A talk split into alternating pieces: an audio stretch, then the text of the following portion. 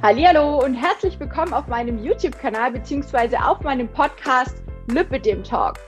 Heute geht es um das Thema, warum Abnehmen leicht sein darf und warum strikte Pläne, Ernährungspläne vor allem, total out sind.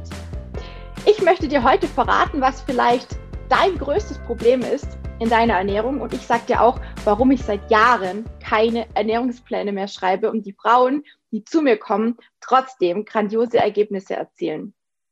Wie viele es schaffen, innerhalb der Zusammenarbeit mit mir zwischen 15 bis, ja, zwischen 10 bis 15 Kilo, so muss ich sagen, abzunehmen, ne? mal mehr, mal weniger, fitter werden, sich wohler fühlen und ganz nebenbei auch noch mehr Zeit und Lebensqualität, also auch Energie erlangen, obwohl sie gar nicht so extrem viel ändern.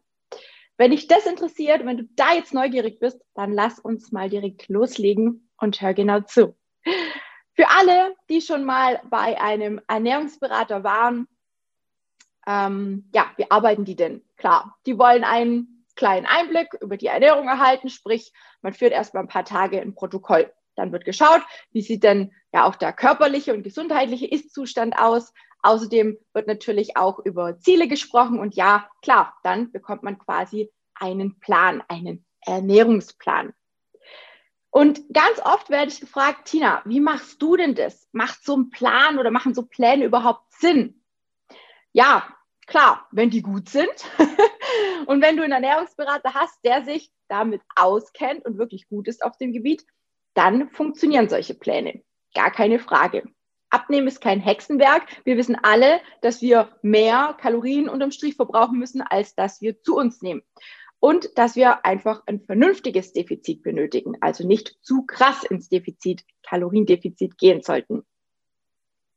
Es spielen aber auch noch weitere Faktoren eine große Rolle. Es kommt auch darauf an, auf die Aufstellung der Lebensmittel, auf die Makronährstoffverteilung, vor knapp zwei Wochen gab es zum Thema Proteine ein kurzes Live von mir in meiner Facebook-Gruppe Lipidem die Kampfansage. Also falls du da noch kein Teil von sein solltest und gerne zu uns stoßen möchtest, einfach bei Facebook Lipidem die Kampfansage in, ähm, im Suchbegriff eingeben und gerne zu uns in die Gruppe zustoßen, kommen, teilnehmen, beitreten, wie auch immer man dazu sagen möchte. Und hier habe ich zusammen mit einer Kollegin die Wichtigkeit von Proteinen, also den Eiweißen angesprochen und warum die bei einer Diät so verdammt wichtig sind. Stichwort Thermogenese und Sättigung, ebenfalls ein Punkt, den ich hier gerne erwähnen möchte. Vielleicht hast du auch schon mal gehört, dass dein Körper für die Aufspaltung von Proteinen mehr Energie benötigt als für die Verarbeitung beispielsweise von Kohlenhydraten oder Fetten. Das klingt eigentlich genial, oder? Proteine machen auch länger satt. Aber anderes Thema. Wir waren ja beim Ernährungsplan. Also falls dich das interessiert, ich habe äh, das live hochgeladen in meiner Facebook-Gruppe. Du darfst, wie gesagt, gerne der Gruppe beitreten und es einfach im Nachhinein nochmal anschauen, wenn dich das Thema interessiert. Also, wenn ein guter Ernährungsberater auf all die Dinge eingeht, die du benötigst, um Gewicht zu verlieren, dann sollte das ein wasserfester Plan sein, der auch garantiert funktioniert. Gar keine Frage. Was ist denn jetzt aber der Haken? Warum schreibe ich denn jetzt keine solchen Pläne? Ja, ich bin einfach der Meinung, dass wenn man ja so einen Plan hat, dass das wie bei vielen Diäten immer ja super klappt für eine gewisse Zeit eben. Aber mal ehrlich, wir brauchen doch was, was wir, was wir einfach für länger, für länger als nur für den Moment nutzen können, in dem wir abnehmen wollen. Was funktioniert, was wirklich langfristig und nachhaltig funktioniert. Und aus eigener Erfahrung und auch der Rückmeldung meiner Coaching-Teilnehmerinnen weiß ich, dass die wenigsten so einen strikten Plan wollen. Der Sinn der Sache sollte sein, dass du ja, dass du deinen Lebensstil veränderst, deine Ernährung umstellst, so dass du dich gut dafür, damit fühlst, dass, dass du sie durchziehen kannst. Und das gelingt eben nur mit einer gesunden und vernünftigen Basis, die du länger als nur für ein paar Wochen oder Monate machen kannst, ganz klar.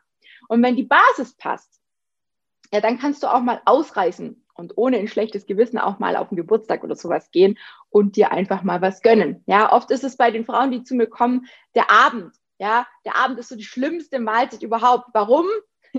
Weil viele haben tatsächlich schon fast Angst, abends noch mal was zu essen, weil es da einfach oft zu eskalieren scheint.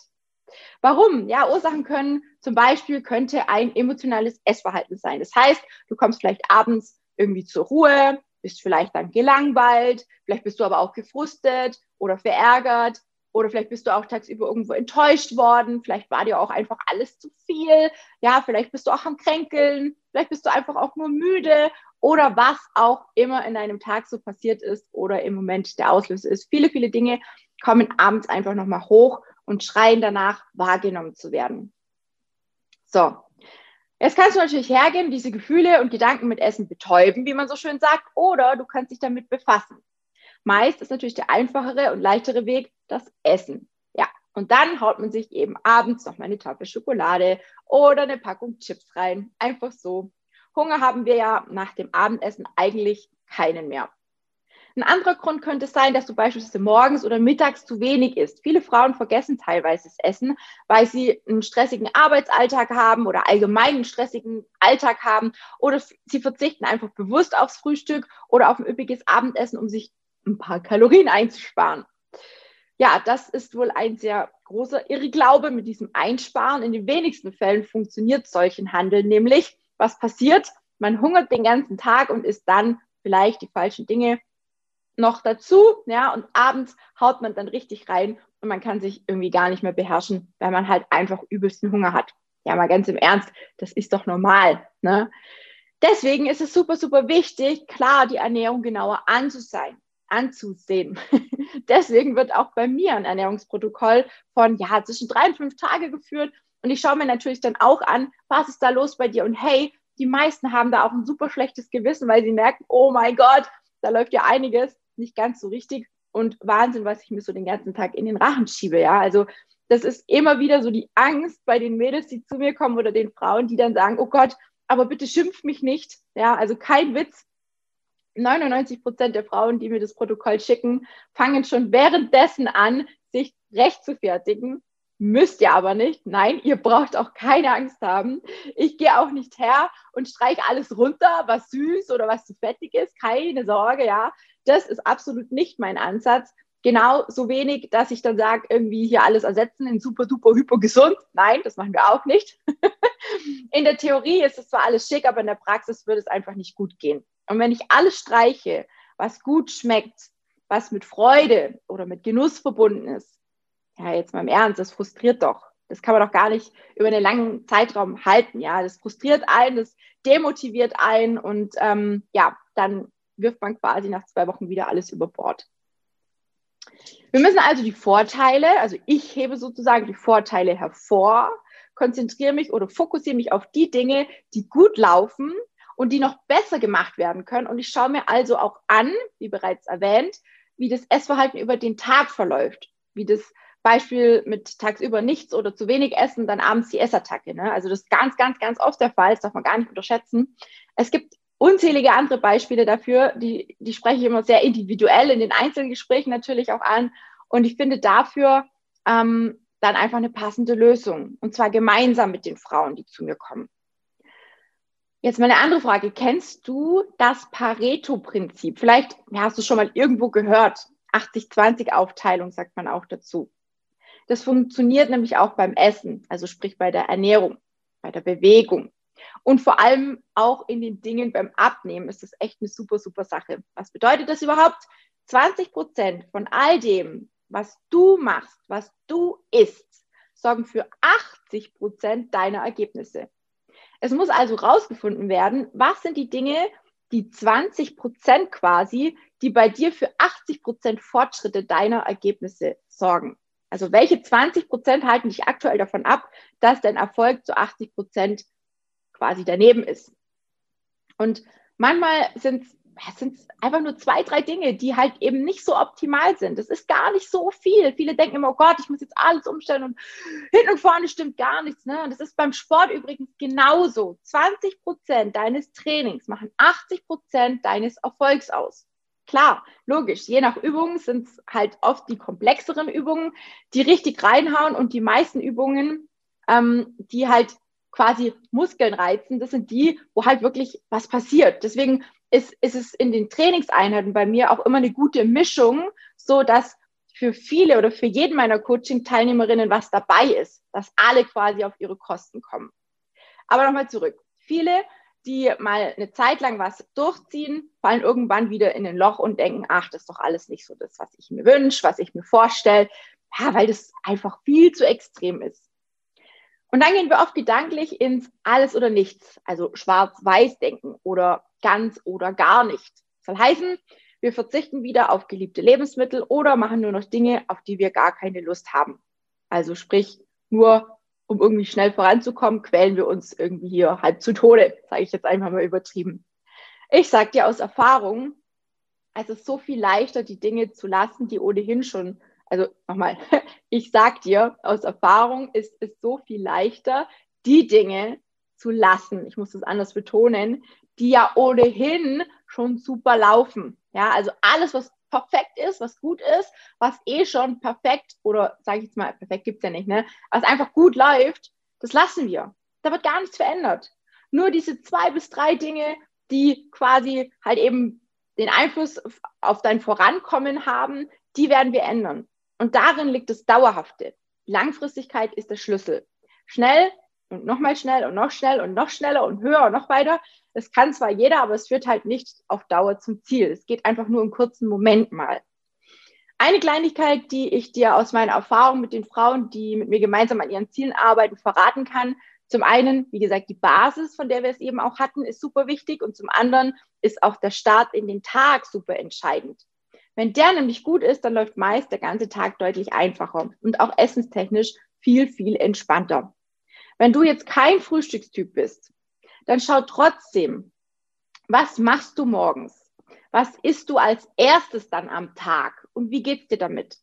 Es lohnt sich auch hier etwas genauer hinzusehen. Bei vielen Frauen, die beispielsweise sehr kohlenhydratlastig morgens essen, also sehr viel Süßes, da stelle ich ganz oft fest, dass die auch tagsüber mehr zu süßem oder zu ungesunden greifen. Das liegt unter anderem an den Blutzuckerschwankungen, die wir quasi morgens schon anfangen loszulösen, ja, wenn wir eine Menge Obst oder ein paar Haferflocken oder sonst irgendwas zu uns nehmen, wo halt extrem viel, viel Kohlenhydrate sind, aber einfach im Prinzip Kohlenhydrate, äh, Proteine und Fette fehlen.